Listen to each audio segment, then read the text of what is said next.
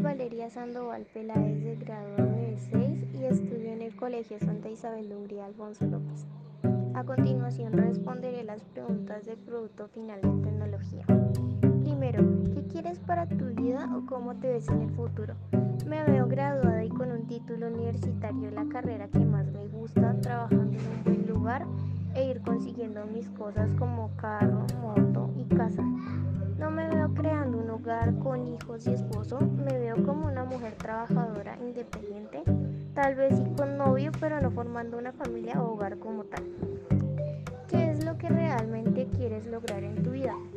Primero quiero graduarme, cumplir mis objetivos y quiero tener un establecimiento fijo, o sea, una casa donde nadie pueda echarme de ahí y que sea comprada por mí. También quiero tener un trabajo estable.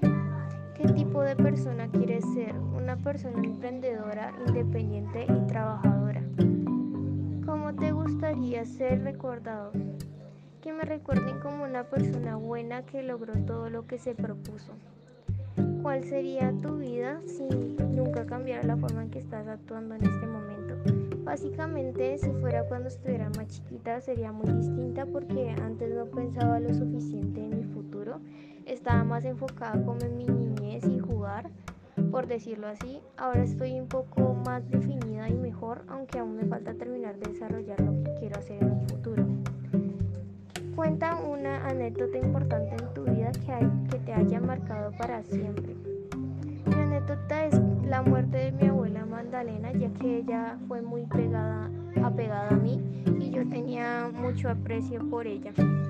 Por eso me dejó marcada por los recuerdos y momentos que pasé con ella, ya que nunca se me olvidan. Escribe dos enseñanzas que tu madre o padre te hayan dado y explica por qué te sirvieron para mejorar tu proceso de formación y por qué. Aprendí que tengo que aceptarme tal y como soy, valorar mi vida y disfrutarla al máximo.